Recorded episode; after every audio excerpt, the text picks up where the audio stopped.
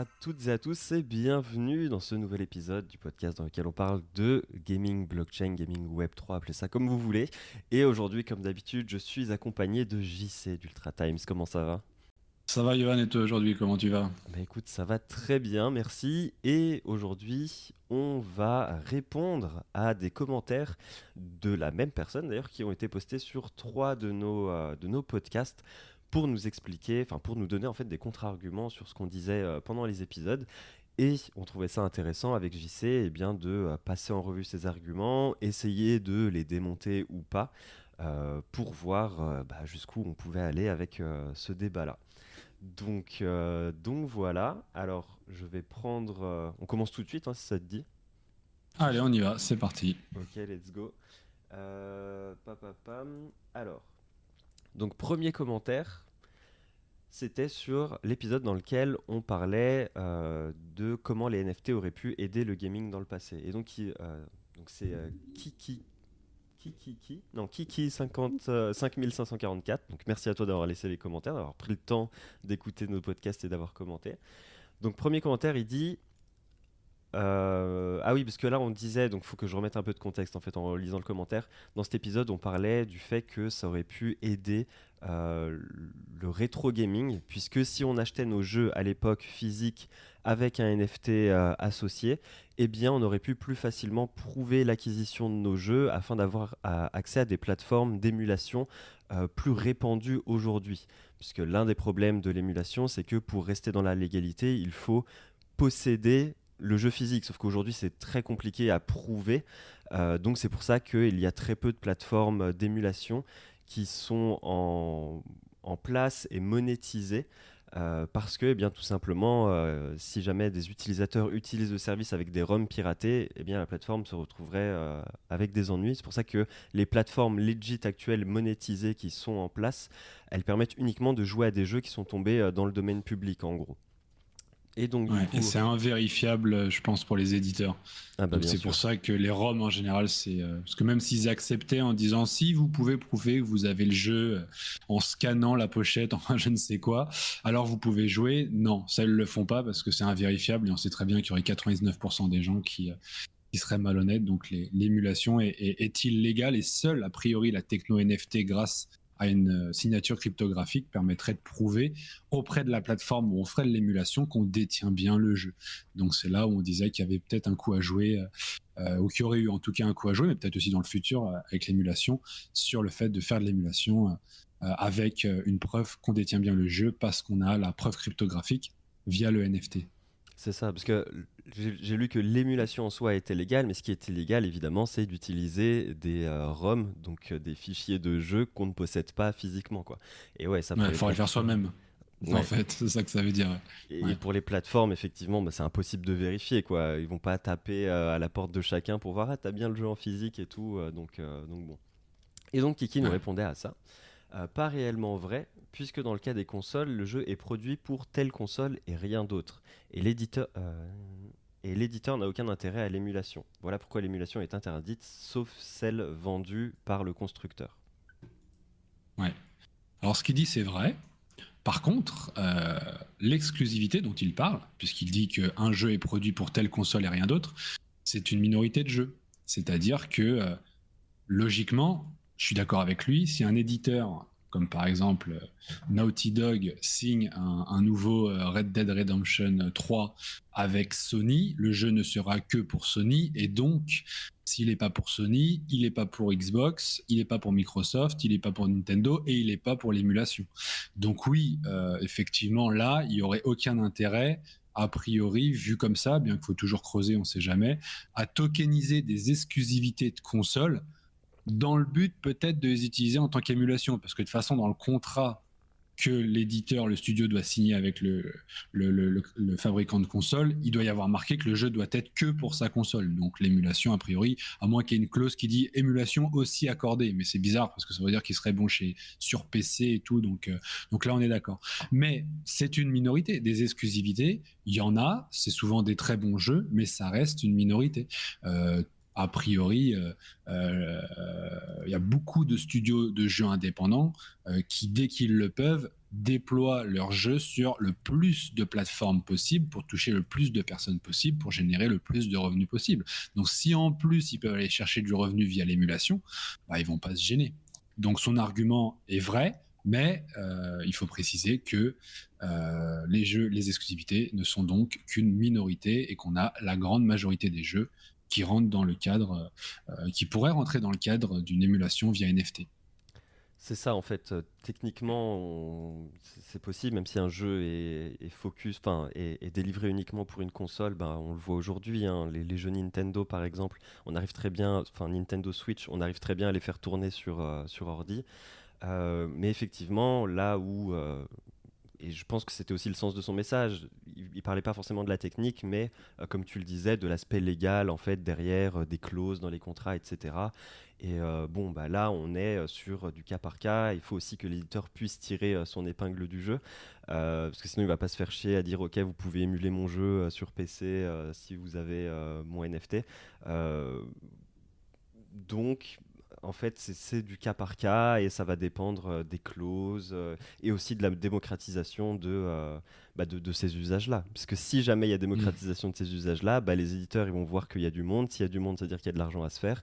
Et que donc, même si nous, je sais pas, pour utiliser un jeu qu'on a déjà payé sur notre Play, pour avoir le droit d'utiliser ça dans un émulateur, on doit s'acquitter d'une petite somme ou une petite taxe, j'en sais rien.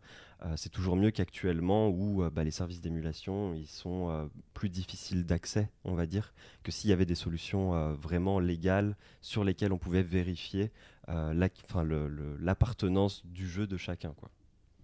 Ouais.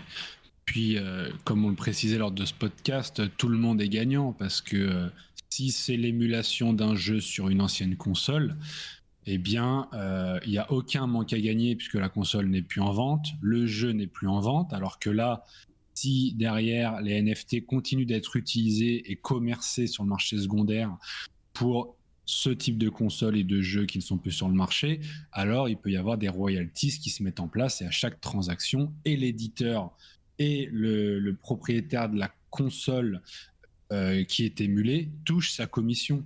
Donc, comme il y a un intérêt économique derrière, euh, si ça représente pas de complexité euh, qui engendrait des coûts pour l'entreprise, bah, ça serait mis en place sans, aucun problème, et ça serait pertinent et ça serait un revenu complémentaire pour tout le monde.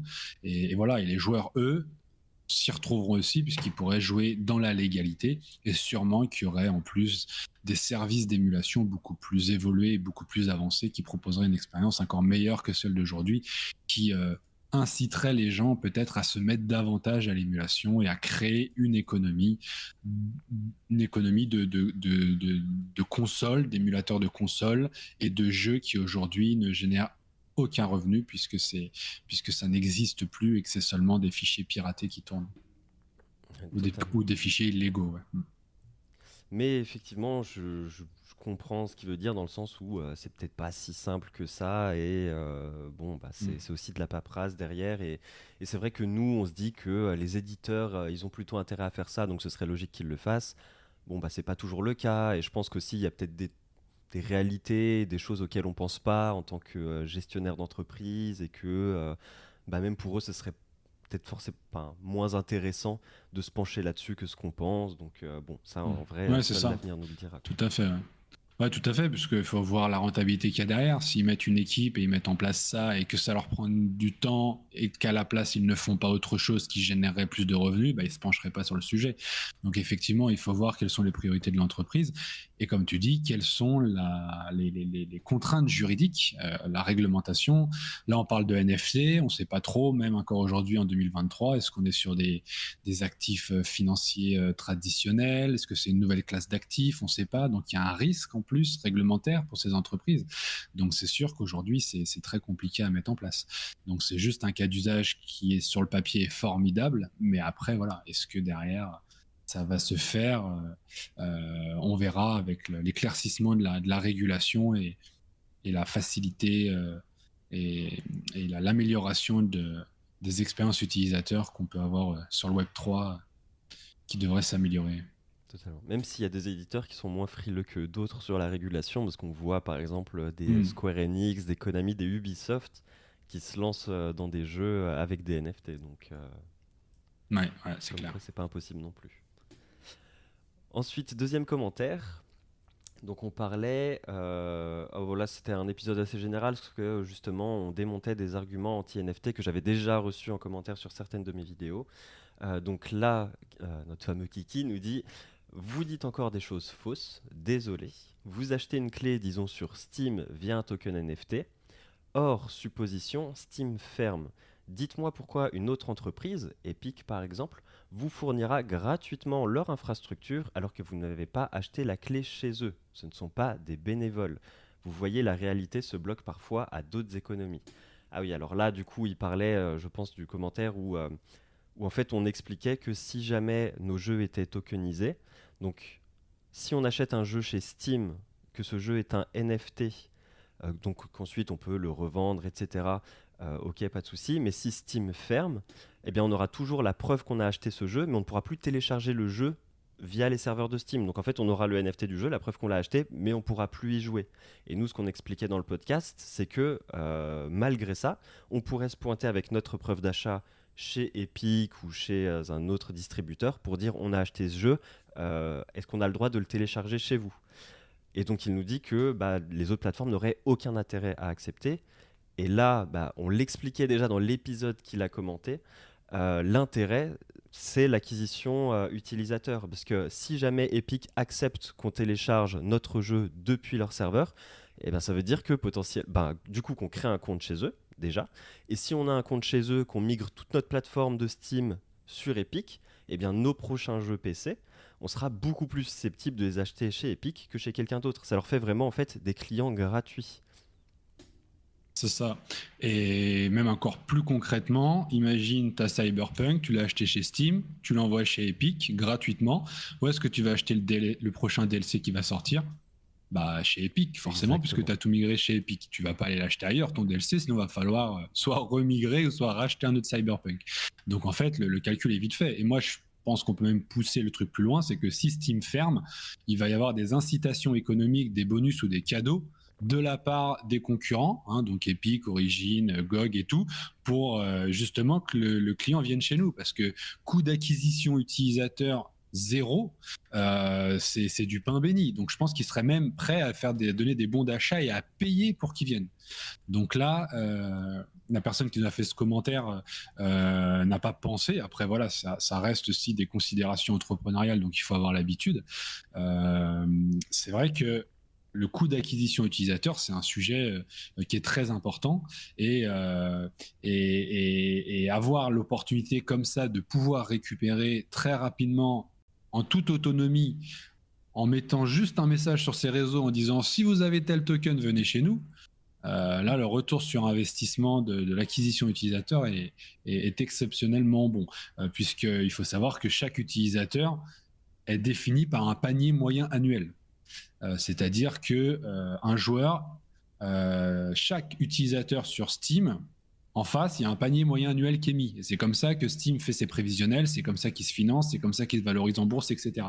Donc chaque nouvel utilisateur qui vient gratuitement sur la plateforme va représenter un panier moyen annuel moyen pour l'année en cours pro, pro, rata et pour les années qui vont suivre. Donc tout ça, en plus, ça se calcule. Donc là, il n'y a par contre aucun doute sur le fait que si ça arrivait, ça serait une priorité absolue parce que je le répète, le, move est hyper intéressant à faire. Et c'est pour ça que je pense que les plateformes même se battraient pour aller récupérer ces utilisateurs euh, sans, aucun doute. Ce qui redonnerait, euh, petit, euh, petite, au passage, petite information qu'on répète souvent, ce qui donnerait évidemment beaucoup plus de pouvoir à l'utilisateur. Donc c'est un cas d'usage qui montre bien que les NFT et les actifs numériques redonnent le pouvoir à l'utilisateur qui se dirait alors, je vais chez qui? Je vais chez Epic, je vais chez Origin, c'est moi le boss, c'est moi qui choisis. Et, euh, et, encore un cas d'usage pour, démontrer ça. Bien sûr. Et, c'est marrant parce qu'en plus, j'ai reçu un commentaire récemment sur un TikTok que j'avais fait où j'expliquais le principe euh, d'Ultra, comme quoi on pouvait euh, posséder nos jeux en NFT chez eux et tout. Et il y a un gars qui, m'a qui a commenté justement en disant euh, Ah putain, ça a l'air cool, mais moi j'ai déjà toute ma librairie chez Steam et donc du coup, je resterai chez Steam même si Ultra ça a l'air cool, tu vois. Donc en fait, vraiment, le fait d'avoir déjà toute sa bibliothèque à un endroit, faut pas le négliger. Quoi. Ça, pèse aussi dans la décision de, l'utilisateur de où il va acheter son prochain jeu. Ouais, et ce qui est un problème potentiel pour l'adoption du gaming Web 3. Parce que des acteurs comme Steam, quel intérêt ils auraient à tokeniser leurs jeux vu qu'il y aurait un risque qu'ils aillent voir ensuite ailleurs? Donc le fait de décentraliser et d'externaliser sa base de données est un risque euh, pour l'entreprise. Donc ça, c'est un souci. C'est-à-dire qu'une fois de plus, on inverse complètement le rapport, et c'est là où on voit vraiment que les anti-NFT ont vraiment pas compris, c'est que euh, ils font euh, font le jeu des éditeurs qui veulent garder le contrôle et le pouvoir sur les joueurs. Alors que si on poussait pour les NFT et la propriété euh, euh, de nos actifs numériques, la capacité de faire ce qu'on veut avec et d'aller où on veut avec, alors on reprendrait le pouvoir et euh, il, y aurait, beaucoup moins d'abus de la part des grands acteurs de l'industrie du gaming. Donc c'est ça, faut, faut bien le comprendre. et je suis certain que s'il y avait d'autres solutions que les NFT pour se battre contre ces, euh, ces acteurs qui ont trop de pouvoir, ces mêmes personnes anti-NFT seraient à 100% pour. Donc ils sont à 100% pour des actions pour reprendre le pouvoir, mais ils sont contre les NFT. Donc là, on voit qu'il y a quelque chose qui ne va pas. Ils n'ont pas compris. Il y a quelque chose qui n'a euh, pas encore été saisi parce que c'est complexe. Il y a des raisons, ça va venir. Mais, euh, mais ça, il faut, bien le comprendre. Et, ça encore, ça le démontre clairement de nouveau. C'est vrai que beaucoup euh, dépeignent et décrivent les gros éditeurs et les gros acteurs comme euh, des grands méchants, euh, etc. mais effectivement, bah, les NFT, ça participe à rendre un peu de pouvoir aux, aux joueurs et ils se battent contre, contre ça. Évidemment, quand mm. les NFT sont bien utilisés, hein, on peut les, les, utiliser de façon euh, limite centralisée et vraiment euh, pour tirer euh, profit de, l'utilisateur. Mais si c'est bien utilisé, c'est gagnant-gagnant et c'est ça qui est beau. Et je pense que, bah, comme on le disait, hein, il va y avoir des abus, ça c'est sûr et certain. mais il y a des bons usages qui vont émaner de, de, de compagnies honnêtes. Et euh, je pense que c'est ces usages-là qu'il va falloir euh, mettre en avant et qu'il va falloir euh, démocratiser. Quoi. Ouais, c'est clair. Step by step. Exactement. et la suite de son commentaire, il disait on peut aussi prendre cet exemple sur d'autres supports. Vous achetez un film sur l'Apple Store via un token, et pourquoi voulez-vous qu'Amazon accepte ce token chez eux? Et donc que vous utilisiez leur plateforme de façon gratuite. Bon, bah, c'est exactement la même chose. Hein. Je pense que euh, Amazon se battrait pour qu'on puisse euh, accéder euh, à tout notre catalogue acheté sur l'Apple Store chez, chez, eux. Parce qu'on le voit même sur les, applications iOS, Android. Il y a beaucoup de gens qui sont sur iOS et ne passent pas sur Android et inversement. Bah, parce qu'ils ont déjà toutes leurs applications, toute leur bibliothèque et tout sur une plateforme. Et s'ils passent sur l'autre, ils repartent à zéro. Alors que si l'autre plateforme est dans la capacité de leur proposer euh, bah, une migration euh, vraiment euh, sans friction en récupérant toutes les applications, tous leurs achats qu'ils ont déjà fait, bah, évidemment qu'ils le feraient parce que ça, réduit la friction en fait de passage entre les deux. après, comme tu dis, si jamais tu es acteur dominant, est-ce que tu as envie que ces, échanges se fassent? Je pense hmm. pas. Donc c'est vrai que c'est un peu le eh chat qui se mord la queue et à voir.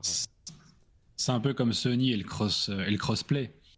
Tu vois, Sony, ils aiment pas le crossplay parce qu'ils savent que c'est un peu les boss du game dans le gaming. Euh, alors que Microsoft, ils disent ouais, le crossplay c'est super, euh, Sony ils sont pas sympas, machin. Ouais, mais non, Microsoft, on vous a grillé. vous voulez prendre des parts de marché, Sony ils veulent pas. Alors c'est vrai que dans l'intérêt du joueur, le crossplay c'est mieux, mais on voit bien que Sony, Sony freine sur ça. Donc c'est le même principe. Et puis pour revenir sur ce que tu disais par rapport aux migrations, effectivement, Amazon adorerait ça, puisqu'il ne faut pas, pas oublier que l'or du 21e siècle, c'est la data. Donc, euh, migrer des utilisateurs, récupérer des utilisateurs, c'est récupérer des données. Quand je récupère, euh, je sais pas, 10 000, 100 000 utilisateurs euh, qui ont eu telle habitude d'achat parce qu'ils ont tel token, ils ont fait ça de telle façon, bah, je les comprends bien et je peux faire des suggestions ciblées par rapport à leurs besoins et donc augmenter en plus mes ventes. Donc, non seulement c'est un coût d'acquisition utilisateur gratuit, mais en plus, c'est un, l'acquisition d'un utilisateur qui a des données. Et ça, c'est un vrai plus. Hein. Quand je récupère un nouvel utilisateur, je ne sais pas ce qu'il fait, pourquoi il est là, qu'est-ce qu'il va faire, qu'est-ce qui va se passer. Là, je récupère un utilisateur qui en plus vient avec ses données. Non, mais laisse tomber, c'est hyper intéressant. C'est pour ça que je persiste, je signe. Les mecs vont faire des chèques. Venez migrer votre token parce que nous, on veut, on veut que vous soyez avec nous et on veut que vous restiez. Quoi. Et, voilà. et d'ailleurs, pour conclure, on voit souvent des startups qui proposent des produits, euh, des applicatifs qui existent déjà sur le marché, mais avec des fonctionnalités supplémentaires. Et la première fonctionnalité qu'ils mettent en place, souvent, c'est un système d'import. Tu vois, euh, par exemple, moi j'ai un client messagerie qui s'appelle EM Client. Bon bah pour importer ta base de données Microsoft Outlook, c'est très très très facile, tu vois, parce que justement, ils savent que si jamais tu veux utiliser leur, euh, leur, euh, leur client messagerie, il faut que ça soit très simple parce que tu es très sûrement chez Microsoft Outlook. Donc on voit bien que, euh, que ça, c'est une fonctionnalité importante et qu'il y a une vraie volonté d'acquérir et de récupérer des clients de cette façon. Mais euh, c'est vrai que ouais, plus on en parle là et plus je me demande comment ça va se passer euh, vis-à-vis des, acteurs dominants. Effectivement, euh, tu l'as soulevé. Est-ce que Steam, ils ont vraiment intérêt à tokeniser leur jeu pour que les utilisateurs puissent se barrer plus facilement entre autres, hmm. tu vois? Je sais pas. Hein. Non, mais ils vont, ils vont freiner. À mon avis, ça va être ça. On en parlait juste avant en off. C'est qu'aujourd'hui, la propriété qu'on a de nos actifs numériques sont pas forcément ce n'est pas une propriété à 100%. Euh, donc, on a un contrôle total sur nos actifs numériques, on en fait ce qu'on veut, c'est ça le principe, c'est ça l'idée, mais euh, on n'est pas des propriétaires à 100% et ce niveau de propriété euh, peut être plus ou moins important. Bon, bah, chez Steam, ils pourront très bien dire vos jeux sont tokenisés, vous pouvez les revendre, vous pouvez les revendre chez machin, vous pouvez les utiliser de telle façon, vous pouvez les avoir dans votre toilette, vous pouvez ceci, ceci, cela, mais vous ne pouvez pas les importer chez Ultra, par exemple tu vois. Un petit peu comme OpenSea, tu sais, qui avait limité et blacklisté des adresses euh, Ethereum hmm. qui listaient leur NFT sans royalties sur Blur. Voilà. Donc là, ça montre quand même qu'on a une perte de propriété parce que j'ai pas le droit de le lister sur une plateforme de listing d'NFT qui est OpenSea. Donc c'est pour ça que le digital, le fait de la notion de propriété quand on s'adresse à un bien digital, en fait, c'est très mouvant. Déjà, c'est mouvant, dans le sens où ça change et ça peut changer. Et on est rarement à 100% parce qu'on est dépendant de l'infrastructure. Hein, si Internet ferme, c'est fini. Nos actifs numériques, on n'est plus propriétaire, Internet n'existe plus. Euh, sinon, ça peut être au niveau de la blockchain ou au niveau de l'éditeur ou au niveau de voilà. Et c'est souvent l'argument qui est avancé par les anti-NFT. Au moins là, pour le coup, c'est un argument qui est intéressant. Euh, c'est que euh, ils disent non, non, vous n'êtes pas réellement propriétaire, arrêtez de rêver. Euh, ok, c'est vrai que dans, on n'est pas totalement propriétaire, euh, mais on a un contrôle total. Et c'est ça qu'il faut retenir. Le fait qu'on ait un contrôle total sur nos actifs numériques va nous permettre de bénéficier d'expériences de gaming et d'environnements de gaming qui vont être beaucoup plus évolués, beaucoup plus avancés, beaucoup plus intéressants. Et ça va créer une immersion, un engagement et un nouveau gaming parce qu'on aura ce contrôle total de nos actifs numériques. Donc c'est ça la révolution et c'est ça sur quoi on, veut appuyer aujourd'hui avec avec Johan, avec avec tout ce qu'on fait. C'est pas le sens propriété au sens pur parce que comme ça reste du digital, euh, on, est euh, on est dépendant euh, inévitablement. Je donne un dernier exemple. Si un langage de programmation tombe en désuétude et que notre actif numérique est codé avec ce langage de programmation, on est coincé. Donc en fait, il peut y avoir plein de couches comme ça qui font qu'à un moment donné, on peut être propriétaire de quelque chose qui devient obsolète. Donc, euh, pensez plutôt contrôle total que, que, que possession et, propriété. Ça. pensez à possession plutôt que propriété. Le terme, c'est la possession et le contrôle total, pas la propriété, qui est, euh, qui est un terme pour des biens euh, physiques plutôt. Bah, c'est vrai qu'il y en a beaucoup qui, qui associent la, la, propriété au fait que bah, ils nous disent ouais bah vous n'êtes pas propriétaire parce que là vous avez votre skin NFT mais si jamais le jeu ferme bah, vous pourrez plus vous en servir. C'est vrai, euh, mais bah, on, possède toujours en fait ce NFT et donc même si on ne peut plus s'en servir, c'est pas pour autant qu'on en est moins propriétaire dans le sens où bah, on pourra toujours le garder pour le collectionner. Euh, il y a d'autres usages qui pourront se créer autour de ces NFT dans le futur. Une éventualité, mais euh, elle est quand même présente, quoi. Et c'est une éventualité qui peut émaner d'un autre éditeur qui dit, bah, justement, comme on le disait, pour acquérir des utilisateurs, ah bah là, votre jeu favori, il a fermé, bah regardez, moi j'en monte un dans lequel vous pouvez utiliser euh, vos NFT. Ça lui demandera un effort parce qu'il faudra adapter euh, les skins de l'ancien jeu à son nouveau. Ou alors, tout simplement dire, bah, si vous avez ce skin, ça vous fait un boost d'XP chez moi, par exemple, pour qu'il ait moins de boulot, tu vois mais en offrant des petits avantages comme ça à coût d'utilisateur réduit, et ça peut aussi être un usage qui émane de la communauté, tout simplement. Euh, bah, regardez, euh, tous ceux qui avaient euh, tel level et tout, bah, on organise un événement physique ou dans le métavers dans lequel seuls les propriétaires de ce NFT peuvent accéder et tout. Enfin bref, les possibilités sont vraiment, sont vraiment illimitées. C'est ça. Une fois de plus, coût d'utilisateur réduit, voire nul. Et ça, et ça, ça n'a pas de prix et, et, ça redonne le pouvoir aux joueurs. Totalement. Et enfin, on va s'attaquer à son dernier commentaire. Enfin, je dis enfin, mais c'est un commentaire, c'est son plus gros commentaire, donc il va y avoir plusieurs points en fait dedans. Donc, c'était l'épisode dans lequel euh, on parlait des influenceurs anti-Web3 qui, selon nous, faisaient euh, du mal euh, au gaming. Et donc, il disait Il est vrai que les NFT sont une arnaque, c'est juste vous qui refusez de le voir d'entrée de jeu, bim. Et certains propos de votre interlocuteur sont totalement faux. Alors là, je ne sais pas s'il parle de toi ou de moi, vous êtes par exemple pour la financiarisation des jeux. Eh bien, nous sommes contre. Alors, je reviens vite fait là-dessus. On n'a pas dit qu'on était pour. On a dit que certaines personnes pouvaient euh, trouver du fun et de l'amusement dans un jeu financiarisé. On n'est pas pour la financiarisation des jeux au global. Comme on le disait, il y a des NFT qui, enfin, il y a des jeux qui n'auront pas de cas d'usage euh, vraiment pertinent pour euh, les NFT. Et, et, et c'est pas grave, c'est très bien, tu vois. Donc, euh, donc voilà, c'était juste pour revenir là-dessus vite fait. Je sais pas si tu veux ajouter quelque chose. Mm, vas-y, vas-y, continue. Il dit ensuite, vous dites aussi que les NFT peuvent, entre guillemets, être gratuits. Oui, mais c'est souvent rare et souvent, dans ce cas-là, nul besoin de NFT qui peut être remplacé par autre chose. Bah là, euh, non, pour le coup, comme on le disait, si jamais il y a un jeu dans lequel euh, bah voilà, tu gagnes un, skin NFT gratuitement, comme on gagne des skins non NFT déjà gratuitement dans certains jeux, euh, eh bien, encore une fois, comme on le disait, bah, c'est gratuit et ça peut pas être remplacé par autre chose dans le sens où, si jamais c'est un skin non NFT stocké sur une base de données centralisée, eh ben, un autre éditeur ou un autre projet communautaire ou un forum, peu importe, ne pourra pas vérifier ta possession de ce NFT pour t'accorder un avantage dans son jeu, dans son forum, euh, peu importe. Donc encore une fois, euh, non. Le fait d'avoir ton NFT, enfin ton, ton skin stocké sur une base de données centralisée, ça a moins d'avantages que d'avoir ton skin stocké euh, sur la blockchain qui est un serveur décentralisé. Ouais, c'est clair. Et, euh, concernant le fait que les NFT peuvent être gratuits et qu'il estime que c'est rare, oui, aujourd'hui c'est assez rare. Je pense que c'est pas si rare, mais c'est assez rare. Euh, et ça va être quelque chose qui, en tout cas d'après moi, va être de plus en plus fréquent. Euh, parce qu'il y a une logique de play and own et non pas de play to earn qui va se développer et qui va créer justement ce sentiment d'immersion, d'engagement, de possession euh, et qui va permettre eh bien, d'aller plus loin dans l'expérience de gaming dans les jeux.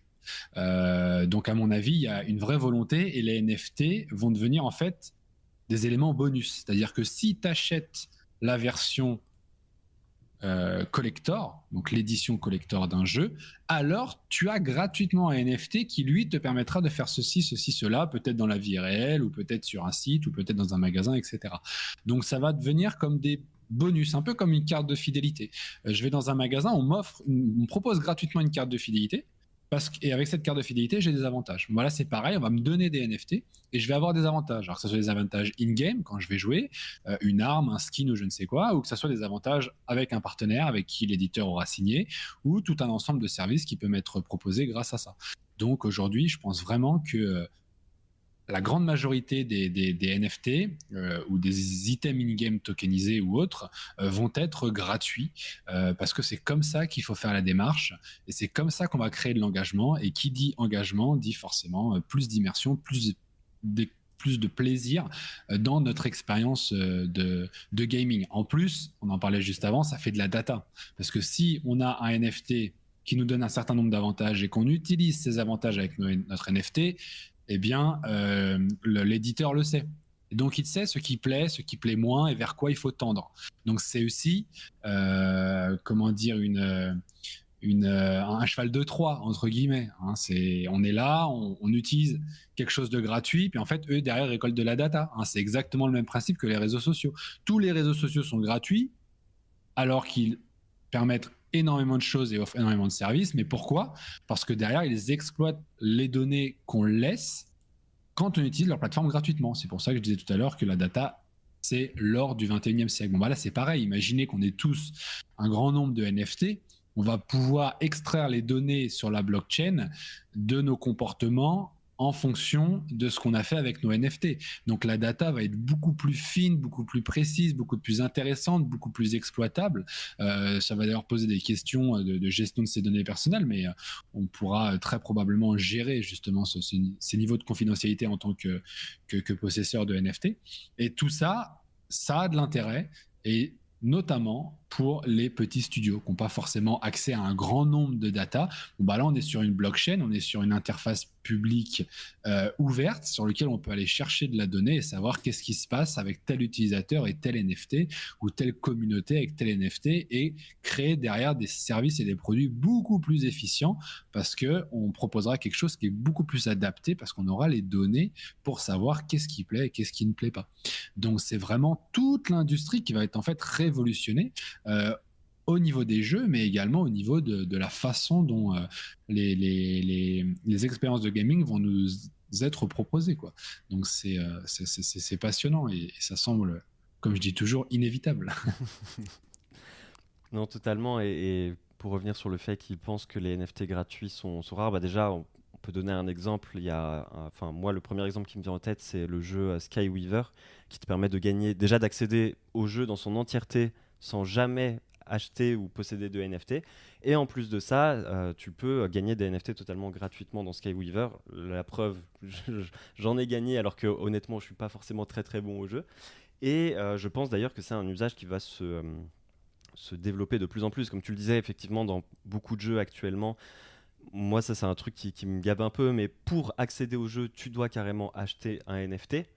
Euh, bon, bah moi, quand c'est ça, souvent, euh, bah, en plus, c'est des jeux qui souvent qui sont en alpha, etc. Moi, j'ai juste pas envie d'acheter le, NFT, donc euh, je le fais pas. Et je pense vraiment que les jeux qui vont réussir, ce sont des jeux qui vont te permettre d'accéder aux jeux gratuitement, de pouvoir gagner des NFT gratuitement à l'intérieur. Et si jamais tu le souhaites, au lieu de farmer des heures et des heures pour accéder à un personnage, par exemple, eh ben, tu pourras acheter ce personnage à quelqu'un d'autre qui, lui, a pris le temps de farmer des heures et des heures. Donc, euh, et, ça, je pense que ça va se démocratiser de plus en plus, donc, et qu'il y aura de plus en plus de NFT gratuits dans les jeux. Euh, selon moi, c'est, euh, j'allais dire évident, peut-être pas, mais c'est, quelque chose vers la, laquelle on tend, quoi. Ouais, puis on tend vers des NFT à métadonnées dynamiques. Ça, c'est pareil, les gens ne réalisent pas. Euh, Ultra, ça va être les pionniers par rapport à ça.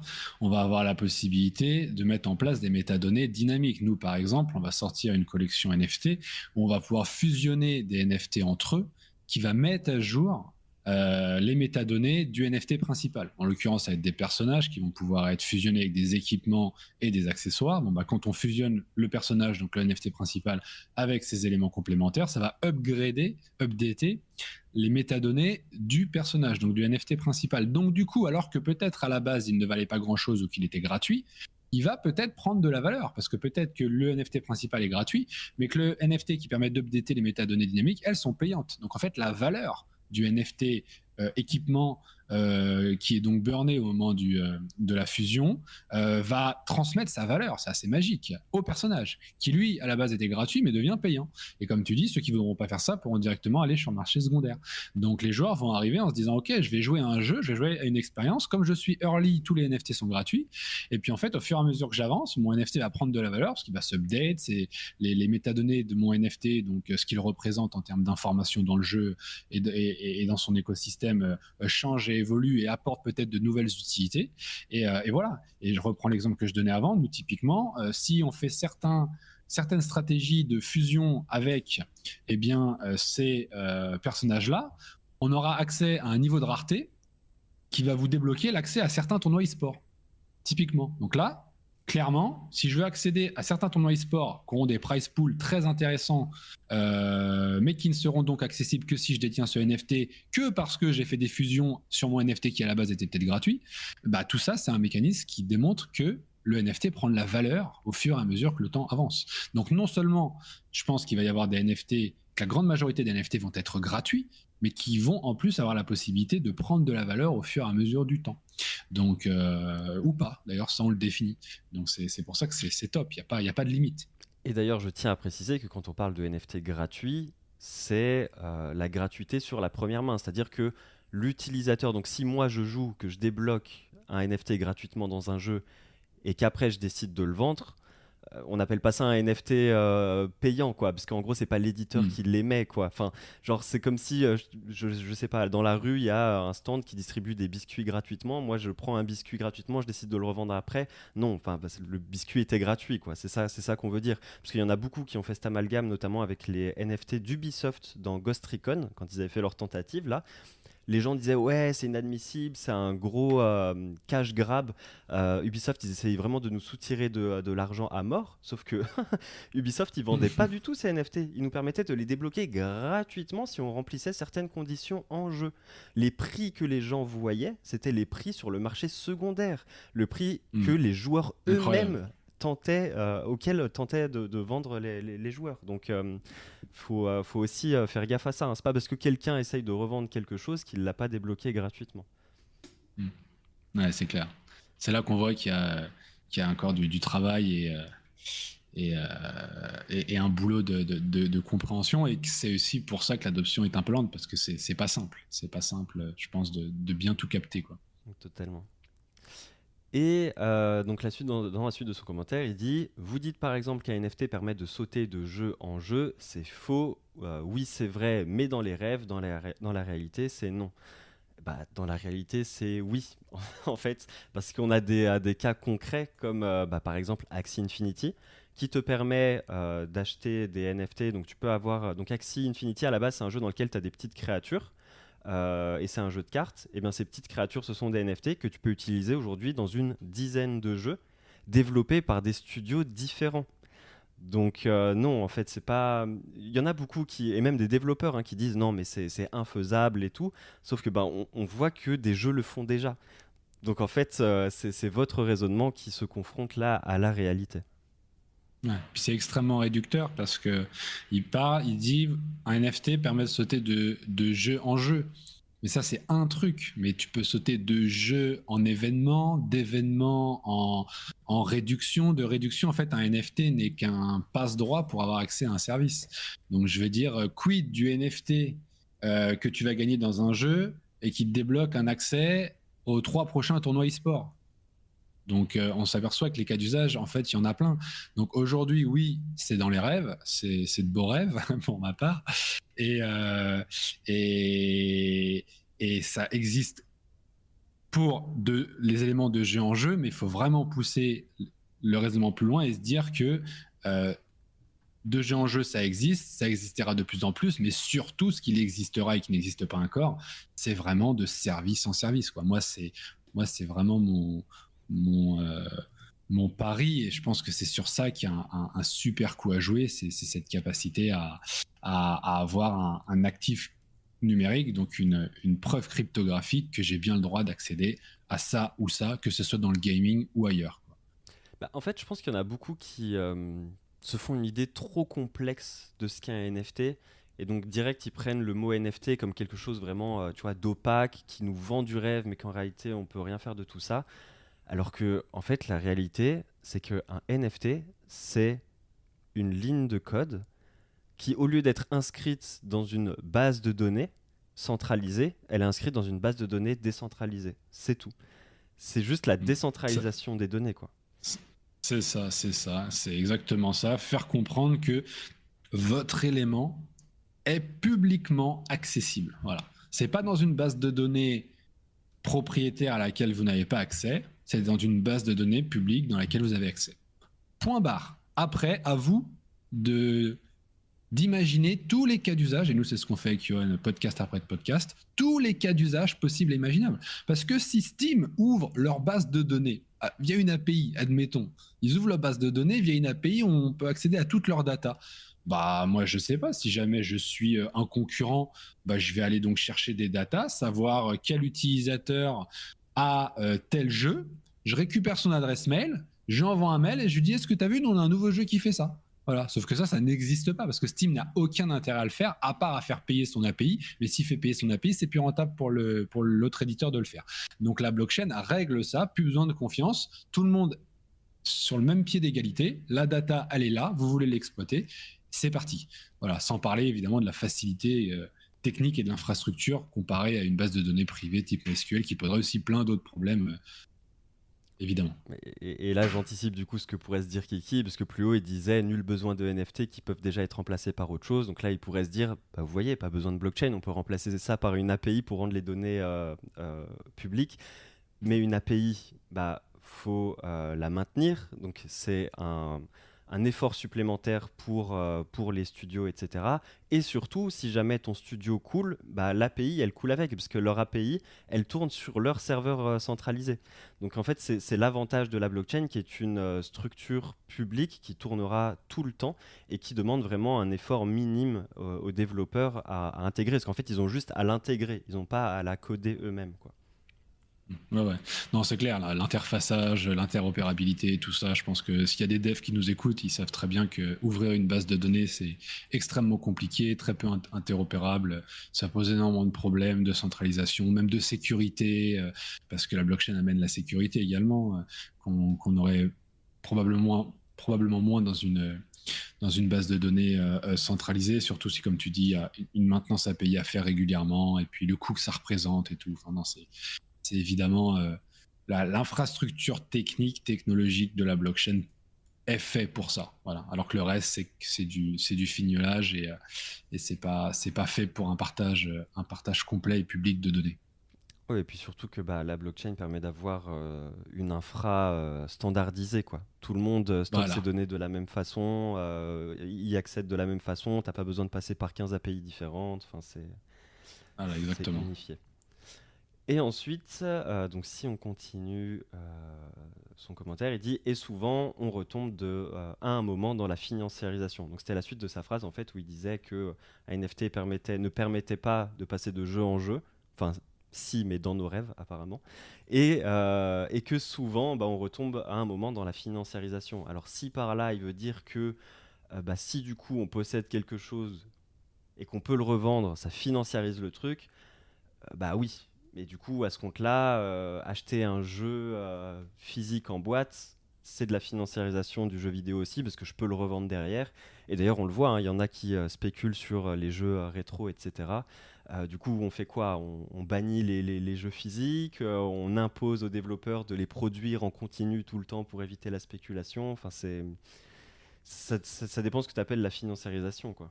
C'est ça. Est-ce qu'il parle de financiarisation in-game ou de la financiarisation générale qui est partout, puisque l'argent est partout, il faut bien qu'il y ait des, transactions et de l'échange de valeur entre les hommes. Euh, donc, euh, si c'est de la financiarisation in-game, bah, ça dépend. Ça dépend du cas euh, du cas d'usage. Ça peut arriver.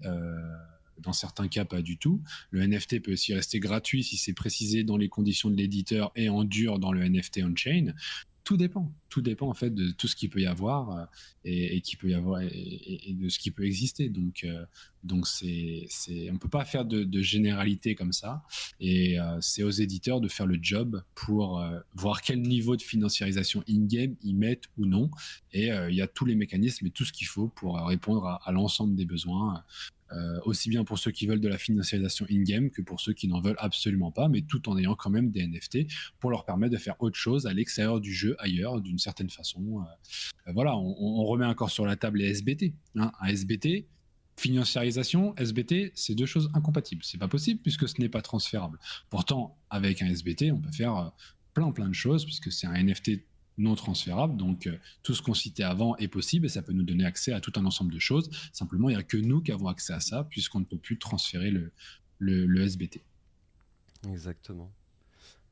Donc ensuite, il dit, euh, donc si vous voulez euh, changer l'image des NFT, battez le fer déjà contre les multiples influenceurs des NFT boursiers sur YouTube qui pensent que l'on peut s'enrichir en 3 minutes et qui, par, par contre, ruinent beaucoup de gens. Alors bah du coup c'était, euh, on l'a sorti après hein, ce podcast, mais on a fait un podcast effectivement là-dessus où on expliquait, euh, parce qu'on avait fait les influenceurs anti Web 3 font du mal au gaming et on a fait les influenceurs Web 3 font du mal au gaming. Donc euh, du coup on t'invite à, l'écouter ce podcast Kiki si jamais tu écoutes celui-là. Parce qu'on va pas, on va pas revenir avec dessus, j'imagine. C'est ça, c'est ça, et on est d'accord avec lui. Du coup, il verra dans le podcast que qu'on est d'accord que clairement, euh, il y a des Moon Boy, ça fait mal. La plupart sont pas compétents sur le gaming euh, et qui peuvent engrainer des gens qui comprennent rien et se faire ruiner et qui laissent penser avec leur vignette euh, x100 que on va s'enrichir en 3 minutes. Donc ouais, là on est, on ne peut être que d'accord. Ensuite, il dit euh, Sinon, pour ramener le débat, voyons Axie Infinity qui, ramène le jeu à l'argent. Donc, il y a une armée de trolls farmers asiatiques que l'on va faire travailler. Or, comme le système économique est intenable, l'éditeur va changer et a changé les règles de gain au fur et à mesure du temps.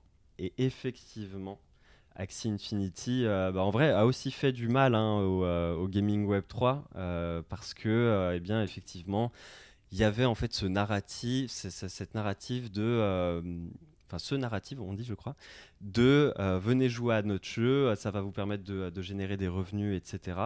Euh, et au bout d'un moment, même, ils communiquaient dessus, quoi. C'était leur, leur, de communication et tout. Et effectivement, ça, ça, a fait mal, puisque, bah, comme le dit Kiki, le, système était euh, intenable, si jamais l'objectif c'était de générer de, de l'argent, évidemment. et du coup, bah, maintenant, c'est une erreur qui a été faite. Comme on l'a dit, il va y avoir des abus, il va y avoir des erreurs. Mais on apprend aussi, quoi puisque Axie Infinity, c'est l'un des premiers jeux à blockchain qui a, qui percé comme ça. On s'est rendu compte que euh, gagner de l'argent en jouant des cartes aléatoirement, les yeux fermés, bah, c'était pas tenable. Enfin bref, en gros, on a vu toutes les erreurs qu'ont faites Axie et juste on va essayer de ne pas les reproduire euh, à l'avenir. Je ne dis pas que les prochains jeux NFT seront parfaits parce que Axie a fait toutes les erreurs et qu'on a appris de toutes les erreurs euh, d'Axie mais ça, ça aide, mine de rien. Même s'il y a des erreurs de fait, ça aide à construire de meilleurs jeux vidéo par la suite. Ouais, c'est ça, c'est une approche de test and learn, hein, comme n'importe quel euh, projet euh, innovant. On, on, fait des essais, on teste, on fait des erreurs, on apprend des erreurs, on refait des essais, on teste, etc. Et puis on se met dans un cercle d'amélioration continue. C'est un peu l'approche de la méthode agile, hein, finalement. Euh, à ce niveau-là.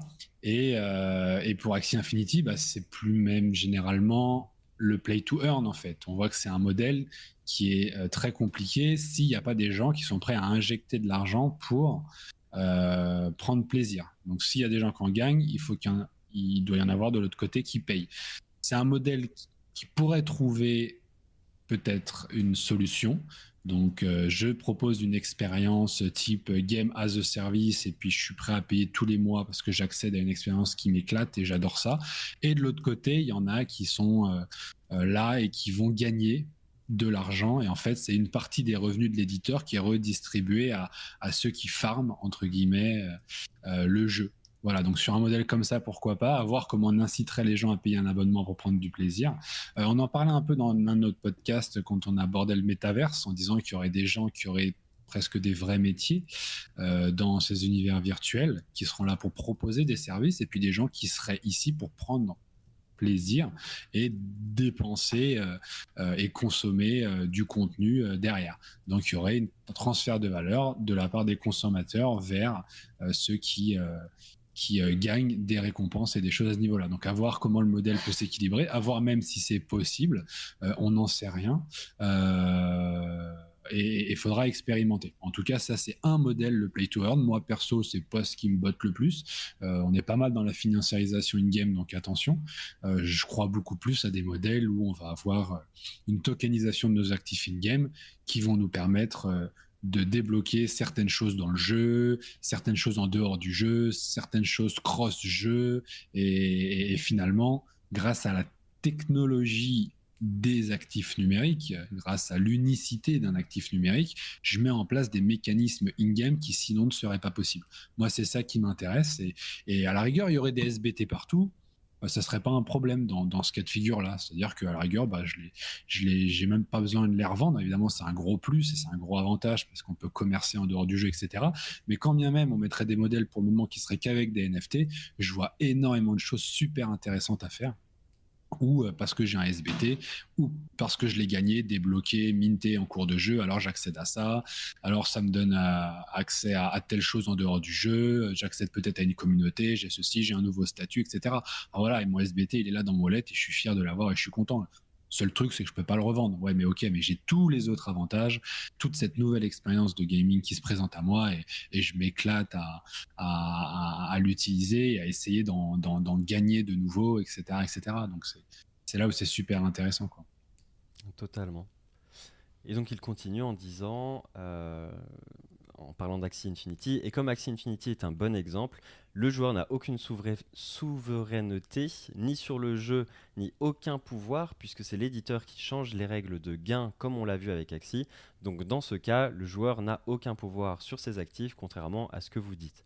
Et là, encore une fois, on en revient sur euh, la notion de, euh, souveraineté et de, de possession d'actifs, puisque tes actifs que tu euh, possèdes sur Axie, tes Axie NFT, euh, effectivement, le, développeur peut changer.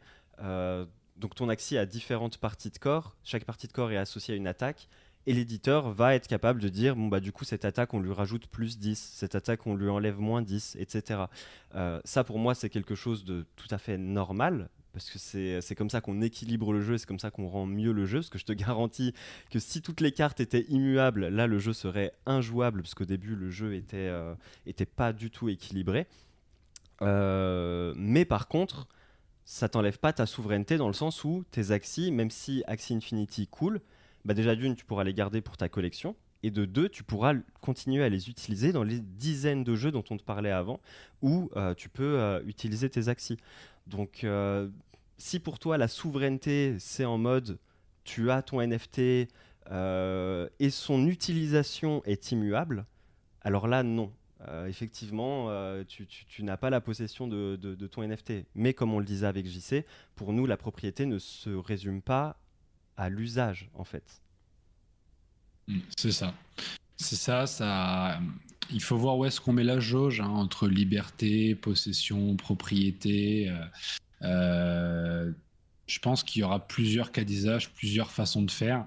Une fois de plus, c'est ça qui est un peu compliqué à comprendre c'est qu'il faut essayer de voir tout le spectre des possibilités et tout ce qu'il est possible de faire.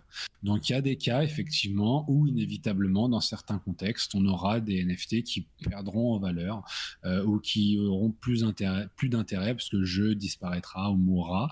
Puis il y en aura d'autres où ils seront vraiment pertinents parce qu'ils garderont de toute façon leur valeur parce qu'ils seront dans un écosystème très grand, très large donc on sera assuré que euh, eh bien son utilité euh, restera. Euh, donc voilà, c'est très variable, mais je le répète, ce qu'il faut bien comprendre et, ce qui est complètement ignoré et, incompris aujourd'hui, c'est les nouveaux mécanismes rendus possibles par la possession et le contrôle de ces actifs in-game. Et, ça, si on le comprend, on, voit les possibilités qu'il y a et on comprend ce que va être le futur du gaming et ce que ça va nous apporter euh, et, à quel point l'immersion, euh, le, plaisir en jeu, l'expérience et donc l'engagement qu'on pourrait avoir au sein des communautés de jeu va, va de mon point de vue, littéralement exploser parce qu'on se sentira dans le virtuel presque comme dans le réel. Parce que comme on disait, les actifs numériques sont le lien entre le réel et le virtuel. La blockchain amène du tangible dans le digital et dans le virtuel. C'est la première fois depuis que le digital existe, depuis que les ordinateurs ont été créés il y a, il y a 50 ans, la technologie blockchain permet de mettre du tangible dans la vie réelle. Donc, du coup, à partir de là, on a connecté le virtuel et le réel. Donc, le kiff que je prends à faire euh, une partie de paintball dans la vraie vie, VS, le kiff que je prends à faire une partie de paintball dans un monde virtuel, euh, aujourd'hui, il n'est pas comparable. Dans la vie réelle, a priori, c'est beaucoup plus marrant, même si ça fait mal aux fesses quand on se prend une bille. Mais c'est ça qui est marrant aussi. Par contre, quand on va avoir cette tokenisation, eh bien, on va euh, on va pas ressentir les billes dans les fesses encore, c'est pas pour tout de suite. Mais quand on sera dans le, dans le, dans le digital, le fait qu'on détienne comme ça des actifs numériques et qu'on puisse reconnecter ça à la vie réelle parce qu'ils auront une utilité dans la vie réelle, fera qu'on se sentira beaucoup plus immergé. Et donc, nos parties, pour reprendre mon exemple de paintball dans le, virtuel, euh, se rapprocheront, le plaisir pris en jeu se rapprochera de, du plaisir en jeu qu'on aura dans la vie réelle voilà, la frontière est de plus en plus mince et les deux mondes se rapprochent, sans parler en plus, et je pense que ce sera la next step de la réalité augmentée. C'est-à-dire que là, je fais ma partie de paintball avec un casque et j'ai des éléments virtuels qui apparaissent pendant ma partie. Donc là, on fusionne carrément les deux. Et je pense que le positionnement d'Apple, il n'est pas innocent par rapport à ça. Parce que là, il y a vraiment un coup à jouer parce que tu es dans la vie réelle et tes actifs numériques qui apparaissent devant toi grâce à la réalité euh, augmentée. Donc là, qu'est-ce que tu dis là? Tu dis c'est du digital ou pas du digital? Parce qu'il est devant toi. Alors certes, l'image, elle est générée par l'écran de ton casque, mais l'élément est quand même devant toi et tu es en train de l'utiliser dans une partie, dans la vie réelle. Donc, tu as une fusion qui se fait, réel-virtuel. Et ça, ce n'est possible qu'avec euh, des actifs numériques. moi, je ne sais pas si c'est dans ce sens-là euh, que j'aurais fait le parallèle, enfin, que j'aurais parlé de la fusion et tout, parce que je pense qu'il y aura toujours euh, un intérêt à faire du paintball en physique et que ce sera toujours plus fun selon moi que, que, dans le virtuel. Ah oui, oui, oui sans aucun doute. Mais, mais, la fusion, effectivement, selon moi, elle opère dans dans notre identité en fait. Ce qu'aujourd'hui, tout ce qu'on, enfin, ce qui nous définit, c'est ce qu'on fait dans le monde réel, ce qu'on possède, etc. Et de plus en plus, ça devient aussi ce qu'on fait et ce qu'on possède dans le numérique. Et effectivement, bah, le côté possession aujourd'hui dans le numérique, bah, il, est, très faible. Parce que comme on le disait, euh, tu as beau euh, farmer euh, sur un jeu pendant des années, le jour où le serveur ferme, tu perds tout. Tu vois. Donc il y a une partie de ton identité de gamer qui part à la poubelle. Alors que si tes données étaient stockées sur la blockchain, ce sont des données qui seraient impérissables et qui resteraient euh, euh, bah, en vie indéfiniment, même si le jeu ferme, même si la compagnie derrière le jeu a fait faillite, etc. Euh, donc je pense vraiment que ça renforce notre identité, et au sens large, hein, notre identité, vraiment ce qui nous définit, parce que, bah, comme je le disais, on, est aussi défini par, par ce qu'on fait, et donc par notre expérience de, gamer, entre autres. Ouais identité euh, DID, Decentralized Identity, énorme d'usage de blockchain et évidemment euh, les actifs numériques sont indispensables pour pouvoir avancer sur ce cas-là. Aussi, ça va être un gros sujet, notamment dans l'ISP, on en parlait. Donc, euh, je te complètement, c'est euh, ne serait-ce que pour ça. A priori, les, NFT, c'est évitable parce qu'on a besoin euh, NFT ou FB et on a besoin de ça, euh, comme tu dis. Donc, euh, c'est un énième cas d'usage encore euh, au-delà du gaming d'ailleurs, hein, bien au-delà du gaming. J'ai eu peur, j'ai cru qu'on était à deux doigts de te perdre parce que ton audio commençait à bugger, mais c'est bon, c'est revenu. c'est bon, c'est revenu. Et bah là, on va accélérer un petit peu parce qu'on arrive bientôt à la fin et il reste encore quelques lignes de son commentaire. Donc ensuite, il disait Désolé les gars, mais c'est une chance pour le gaming. Enfin, j'imagine qu'il veut dire c'est pas une chance pour le gaming. Euh, que les NFT ne rentrent pas dans le gaming car ils sont un cancer à terme, l'éditeur voulant toujours plus d'argent, or le jeu ce n'est pas de l'argent sauf dans les jeux d'argent. Euh, bah encore une fois, comme on le disait, les NFT peuvent être distribués totalement gratuitement. On reprend l'exemple d'Ubisoft qui euh, permettait de gagner des NFT gratuitement dans, dans, Ghost Recon. après, est-ce que du coup, pour lui, il faudrait interdire les gens de pouvoir revendre les NFT qui gagnent gratuitement, sinon on tombe dans la financiarisation et la financiarisation c'est mal. Moi, j'en serais pas euh, jusque-là. J'aime bien pouvoir revendre les trucs dont je me sers pas, même si c'est à perte, même si c'est euh, sans parler de, spéculation ou quoi.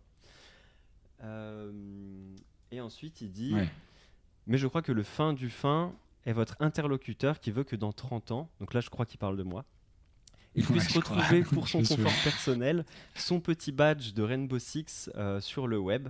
Donc vous, donc vous vous rendez compte de la pollution électrique et environnementale si pour chaque jeu, on doit retrouver pour chaque joueur l'intégralité de son stuff et acquis, d'autant que ces informations vont être dupliquées sur X serveurs. Moi qui joue à PoE, je ne sais pas ce que c'est, euh, je peux vous dire que cela va faire un sacré paquet d'informations à conserver indéfiniment. Alors, Bon, voilà, c'est juste un manque de connaissances techniques sur le stockage. Euh, stocker euh, ce type de données, euh, c'est ridicule. on est sur des toutes petites quantités de données parce qu'en fait, on va stocker, on va stocker des, données, des métadonnées. donc c'est des lignes de code, donc c'est infinitésimal comparé à, aux, technologies de stockage qu'on a aujourd'hui. Après, si on parle des images, ça reste très très très très petit quand même une image sauf si on veut toutes les images en 4K et tout. Après ça dépend des assets des assets de l'asset hein, donc des éléments. Est-ce que mon NFT derrière ça pèse X mégas? J'en sais rien. Mais honnêtement, ouais, je suis vraiment pas inquiet. Il faudrait faire les calculs, mais quand on voit les capacités de stockage qu'on a aujourd'hui, là on parle pas de vidéo, on parle pas de vidéo 4K, on parle pas de milliards de, on parle pas de milliards de, de mégas. Euh, donc bon, euh, non, là je pense, j'ai pas fait les calculs, mais à la louche pour faire ce métier depuis une quinzaine d'années, je pense qu'on est vraiment vraiment sur du du petit stockage comparé par exemple à tout ce que, tout ce que Google stocke de nous aujourd'hui dans le monde, je pense que c'est incomparable. Donc, euh, donc non, c'est pas. D'autant plus que, oui, comme tu le dis, en fait, euh, ce qu'on stocke sur la blockchain, c'est vraiment juste euh, l'acte de propriété, c'est pas l'image en elle-même, même si après tu as des services qui permettent de stocker les images de façon décentralisée. Mais ce qu'il faut prendre en compte, c'est qu'aujourd'hui, les images sont déjà, genre par exemple quand on stocke des images, euh, bah, vos images de, de skins, euh, etc., ça doit déjà être stocké sur euh, des serveurs type AWS ou quoi, donc des serveurs Amazon. Et Amazon, il réplique aussi les données. Ça permet de faire en sorte que si jamais tu as un serveur qui tombe, bah, tu as l'autre qui prend le relais et tu perds pas toutes tes données. La différence, c'est que les données chez Amazon, elles sont répliquées, mais elles sont pas décentralisées, dans le sens où c'est toujours Amazon qui possède chacun des serveurs. Alors que l'avantage de la blockchain, en stockant euh, nos données, enfin euh, bah, nos données et aussi nos images de façon décentralisée, c'est que euh, si jamais tu as, bah, je sais pas, Google qui participe au réseau IPFS, donc qui permet de stocker ces, images décentralisées de façon décentralisée grâce à la blockchain, eh bien, euh, si jamais Google fait faillite et qu'ils avaient un nœud sur IPFS, eh bien, c'est pas pour autant que ton image sera perdue, parce que tu as d'autres acteurs qui, eux, sont toujours en vie, qui répliquent ton image. Donc, c'est ça l'avantage. Donc, pour toi, le souci, euh, Kiki, c'est le fait de répliquer les images sur X serveur euh, et que tu t'inquiètes de la pollution de ça, bah, sache que ton image de profil Insta, par exemple, eh ben, elle est déjà répliquée sur X serveur. Ouais. ouais, puis une fois de plus, on est vraiment sur de la petite data, quoi. Euh, on est vraiment sur de la petite data, c'est pas des vidéos, euh, c'est pas des modèles de données énormes. Euh, et je veux pas dire de bêtises, mais je suis même pas sûr que le stockage ce soit un argument anti-écologique. Je pense que c'est plutôt tout ce qui est calcul informatique, tout ce qui est GPU, CPU, ça, c'est des vraies questions dans les data centers et tout, euh, l'électricité qu'ils consomment, mais le stockage pur. Euh, en plus, on peut faire du stockage à froid maintenant. Non, le stockage, ça, je dis pas que ça pollue pas, mais c'est incomparable par rapport à, tout le reste de l'informatique et il y a autre chose que l'informatique qui pollue. Et effectivement, du coup, après, ça va aussi euh, dépendre, enfin, la pollution que va émettre la blockchain sur laquelle tu stockes euh, tes NFT, ça va dépendre du euh, processus de, validation qui est utilisé par la blockchain. Effectivement, si c'est du proof of work, ou là, ça va demander des, des, calculs intensifs, bah, ça va consommer énormément plus d'électricité que si c'est du proof of stake. Et là, j'ai quelques données, par exemple. en 2019, donc là, c'est pour remettre les choses en contexte.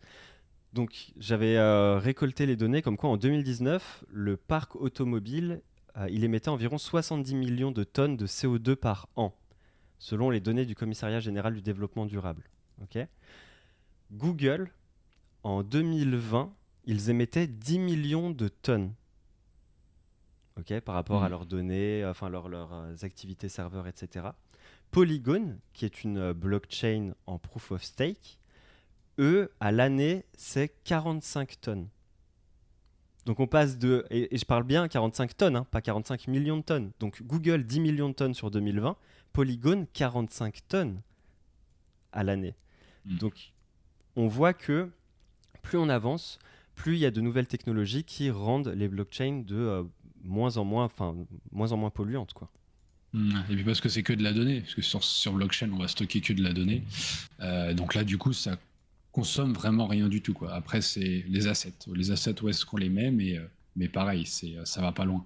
C'est des, images, des audios, des, des, des, images et des audios, voire des assets. Après, il faudra la taille des assets. Il faudrait calculer, il faudrait voir. Après, on pourrait avoir un risque qui fait que, comme les NFT connaissent un grand succès, alors les éditeurs commencent à faire des, des NFT super développés, super sympas, parce que les gens sont super accros à, ce qu'ils détiennent comme NFT. Donc, du coup, c'est en 3D, c'est en 4K, et donc chaque NFT pèse très lourd, et après, on les conserve et on les garde tous ok, dans un cas extrême comme ça, on pourrait commencer à se poser la question, c'est vrai.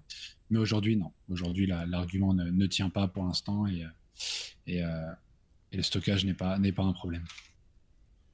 Et surtout que ce bilan-là, il euh, bah, faut aussi prendre en compte que les données que vont stocker certains acteurs sur la blockchain, c'est des données qu'ils n'auront plus à stocker sur leur serveur centralisé, donc ils vont couper ces serveurs-là. Donc ça, même si la blockchain était un poil plus polluante, euh, bah, tu retires quand même ton activité serveur que tu avais avant. quoi. Hmm. C'est pas, c'est pas, des solutions. C'est pas que du en plus qu'il faut rajouter. quoi. Hmm. Ouais, puis en plus, les algorithmes de compression évoluent, euh, les tailles de stockage évoluent aussi, donc on, est plutôt sur un modèle déflationniste de consommation, je pense, au niveau du stockage, même si on stocke de plus en plus. Mais mais je suis pas trop inquiet avec ça. Puis avec l'IA qui arrive, qui va optimiser, je pense, le stockage de données, les algorithmes de compression. Enfin, on va, on va gagner encore à ce niveau-là, donc pas trop, pas trop d'inquiétude. Et voilà, c'était la fin de son commentaire. Donc, je, je, lui enverrai le lien de cet épisode en réponse euh, à ses commentaires. J'espère que bah, tu l'auras écouté, Kiki, qu'on aura répondu euh, à toutes tes questions et qu'on t'aura éclairé sur certains points. Et puis, euh, et puis voilà. Je sais pas si tu avais quelque chose à ajouter. Ouais, euh, moi, quand je vois son, son, son, message qui dit euh, Et désolé les gars, mais c'est une chance pour le gaming que les NFT ne rentrent pas dans le gaming car ils sont un cancer à terme. Alors que moi, je suis à l'exact opposé et que pour moi, c'est une bénédiction absolue. Je pense qu'il y a matière à réflexion. Comment on peut être aussi polarisé sur un sujet? Comment il peut penser que c'est carrément un cancer alors que moi, ce que je pensais carrément une bénédiction? Je dis pas que j'ai raison, je dis pas qu'il a tort, mais est-ce qu'il n'y a pas un juste milieu? Est-ce qu'il n'y a pas une question à se poser? Est-ce que, est-ce que j'ai l'air d'un illuminé ou quoi? Je sais pas, mais voilà, est-ce que ça signifie pas quelque chose? Est-ce qu'il n'y a pas matière à réflexion? Et euh, est-ce que ça vaudrait pas le coup de creuser davantage? Donc voilà, si euh, si euh, m'écoute, ça serait extrêmement heureux d'en discuter ou d'échanger ou quoi pour, pour voir si effectivement euh, je suis complètement à côté de la plaque ou si euh, il y a peut-être quelque chose à creuser ou, ou que finalement euh, les NFT ou les SBT c'est pas si mal. Tu as raison, la réalité se trouve peut-être au milieu où il y aura de, de bons cas d'usage, ce sera pas un cancer, mais ce sera peut-être des trucs un peu moins un peu moins enthousiasmant que nous on imaginait quoi. Hmm. peut-être un peu plus soft, on verra. C'est ça. En tout cas, merci à tous de nous avoir écoutés. Merci à tous ceux qui étaient présents et actifs euh, pendant le live dans le chat. N'oubliez pas que vous pouvez, euh, si vous avez pris l'épisode en cours, écouter euh, l'épisode sur toutes les plateformes de streaming peu de temps après sa diffusion en live. Et quant à nous, on vous dit potentiellement à la semaine prochaine pour un nouvel épisode. Ciao. allez, ciao, bye bye.